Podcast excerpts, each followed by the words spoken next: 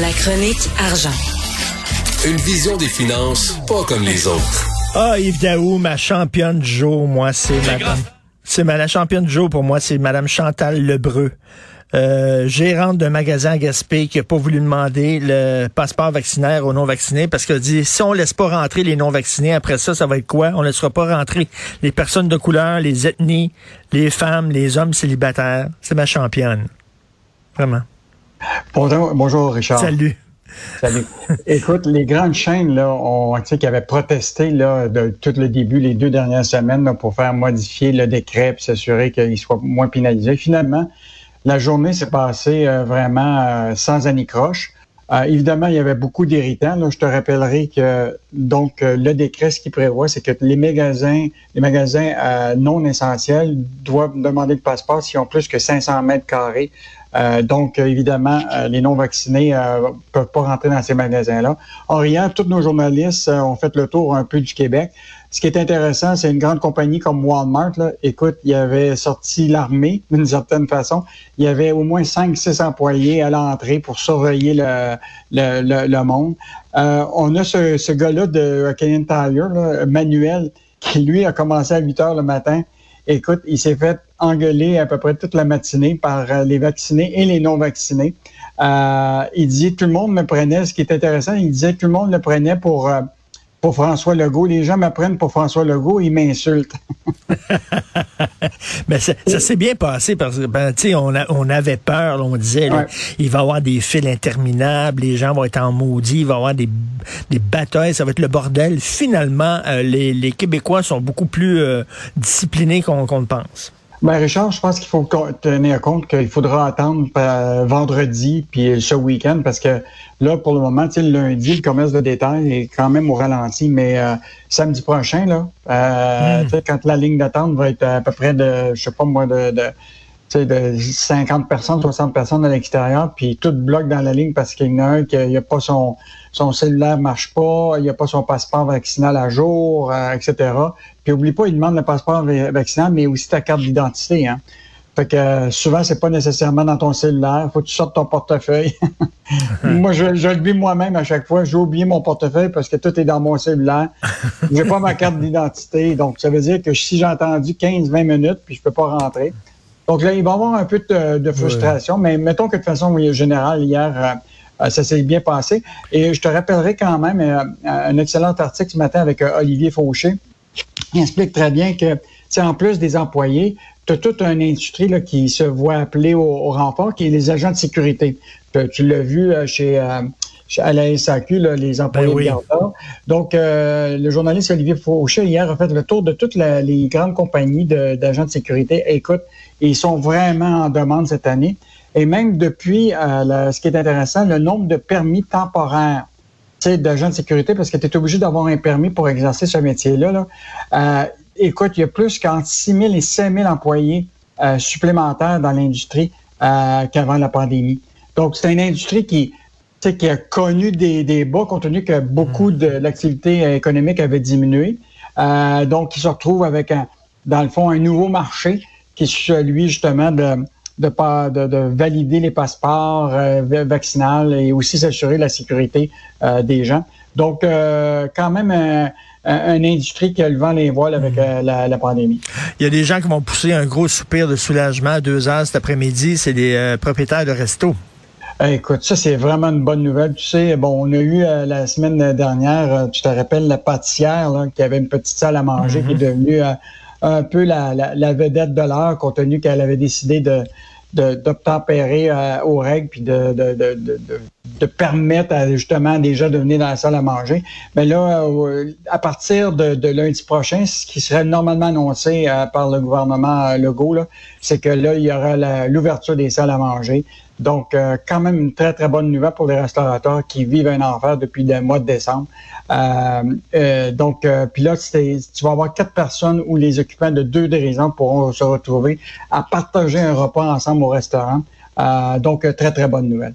Oui, écoute, je dois nommer, le, parler de ce tweet-là qui vient de tomber là, de de Véronique Prince de Radio-Canada qui affirme que le gouvernement dit que les salles de spectacle et milieux culturels, ce sont les prochains sur la liste. Ça sera pas annoncé aujourd'hui, mais donc, il dit c'est les prochains sur la liste parce qu'écoute, il y a bien des gens, euh, Yves, qui dit euh, comment ça se fait qu'il va ouvrir les lieux de culte, les églises, les temples, les synagogues, les mosquées avant les salles de spectacle, quand même on s'entend-tu que restaurant puis salle de spectacle, euh, il y a une équation là, qui est importante?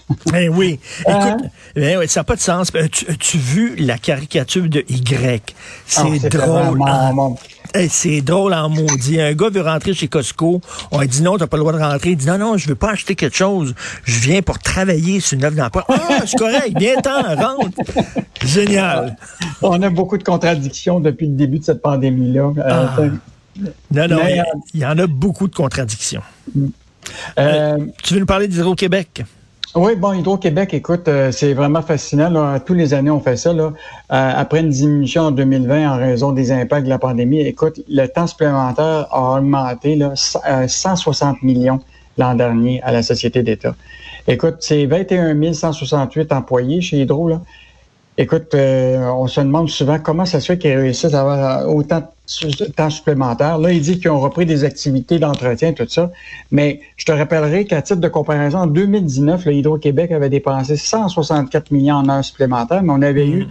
deux importants euh, événements météorologiques des, des 30 dernières années qui avaient mis le réseau à, à dure épreuve. Mais là, on n'en a pas de, de, à part un peu de froid, là, on n'a pas eu de, de, de d'événements météorologiques de majeurs. Hmm. Donc, euh, on se pose toujours la question pourquoi ils ont autant de, temps supplémentaire. Et euh, mais euh, c'est c'est devenu récurrent chez Hydro. plus de gens vont. Puis souvent, ces gens-là, souvent peuvent aller chercher jusqu'à 100 000 dollars de plus sur leur salaire des fois quand ils, ils font du temps supplémentaire. Donc, une drôle de nouvelle dans un moment ben où tout le monde se serre la ceinture.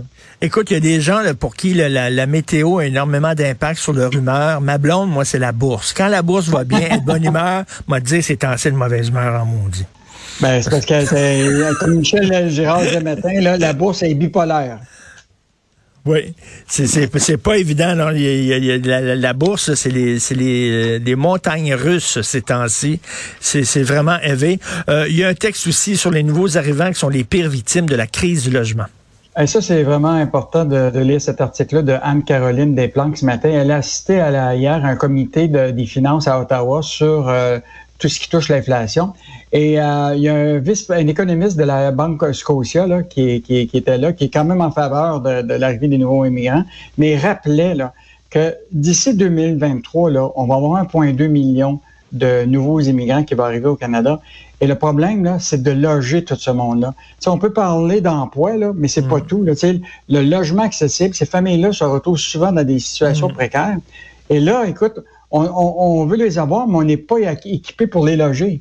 Et donc, euh, ce qui est intéressant, c'est que même depuis plusieurs décennies, il se construit aujourd'hui 5 000 à 6 000 unités par million d'habitants de, des logements. C'est deux fois moins que dans les années 70. Fait que c'est tout à fait normal que tu vois là, des, logements là, qui qu'on dit abordables, mais qui sont à 2000 pièces par mois. Ben Donc, on, va, on, va, se retrouver dans une situation où il va avoir euh, vraiment de la difficulté à faire cette adéquation-là entre le, le niveau de, de nouveaux euh, immigrants qui arrivent, puis la question de, de, de les loger. Et c'est pour ça que le François Legault avait dit, il faut pas juste penser à l'idée de, de recevoir plus d'immigrants, il faut être capable de pouvoir les intégrer. Et l'intégration comprend aussi des, des, des logés. Des logements ah. abordables, tout à fait.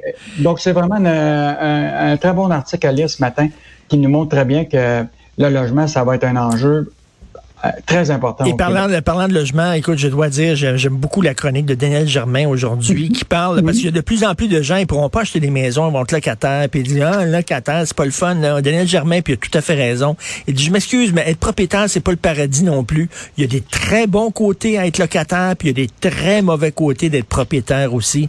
Donc, euh, il fait euh, la liste, justement, de tout ça, une chronique très intéressante aujourd'hui. Merci beaucoup, Yves Daou. OK, à demain. Au revoir.